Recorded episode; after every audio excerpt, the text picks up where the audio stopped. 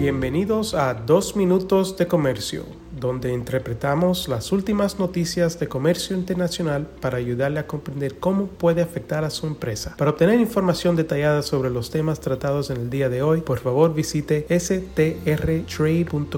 Soy Álvaro Ferreira, consultor independiente con Sandler, Travis Rosenberg y hoy es martes 19 de septiembre de 2023. Hoy seguimos con algunos temas que fueron de actualidad hace ya un par de meses y nos quedaron pendientes en su momento. En nuestro podcast anterior hablamos sobre la reforma tributaria recientemente aprobada por la Cámara de Diputados de Brasil y que está siendo considerada actualmente por el Senado de Brasil. Y hoy nos toca hablar brevemente sobre la nueva política comercial anunciada por el gobierno colombiano a finales del pasado mes de junio.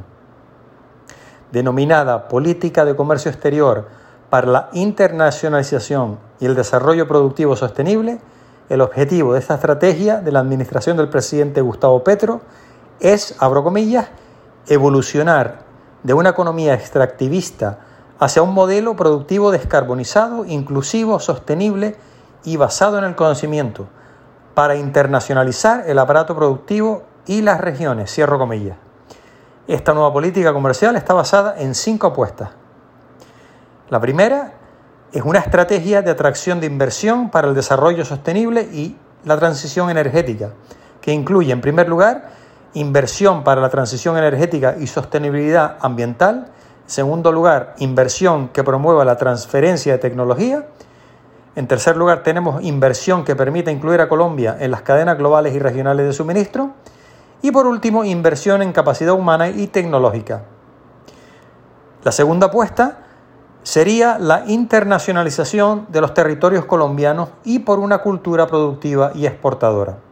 En tercer lugar, tenemos la integración con el sur global, lo cual incluye fortalecer el regionalismo y el multilateralismo, inclusivo latinoamericano, a través de, entre otros mecanismos, la Comunidad Andina y la Alianza del Pacífico.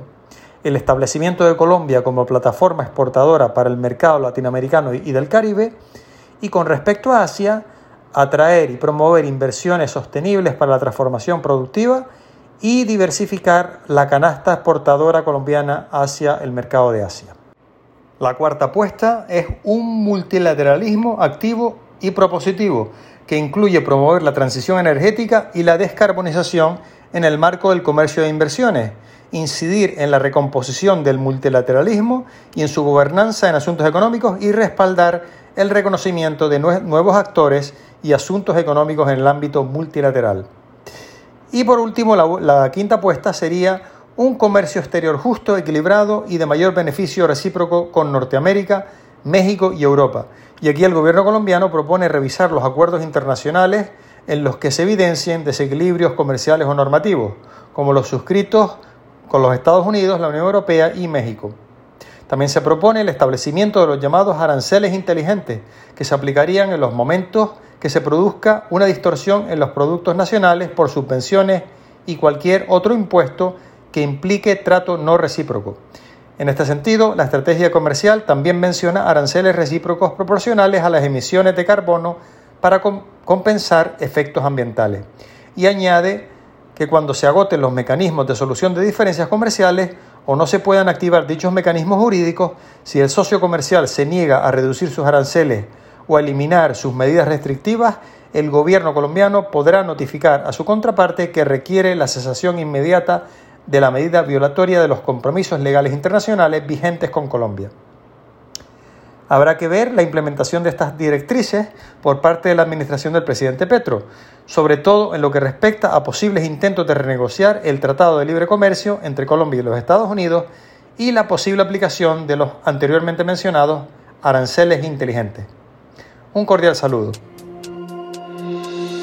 Con profesionales en nueve oficinas, Sandler Travis Rosenberg es la firma de abogados más grande del mundo dedicada a asuntos legales de comercio internacional, aduanas y exportación. Este podcast es exclusivamente para fines informativos y no constituye un servicio legal. La contratación de un abogado es una decisión importante que no debe estar basada solamente en publicidad. Pídanos que le enviemos información gratuita por escrito sobre nuestras cualificaciones y experiencia. Envíenos un correo a strespanol.strtrade.com.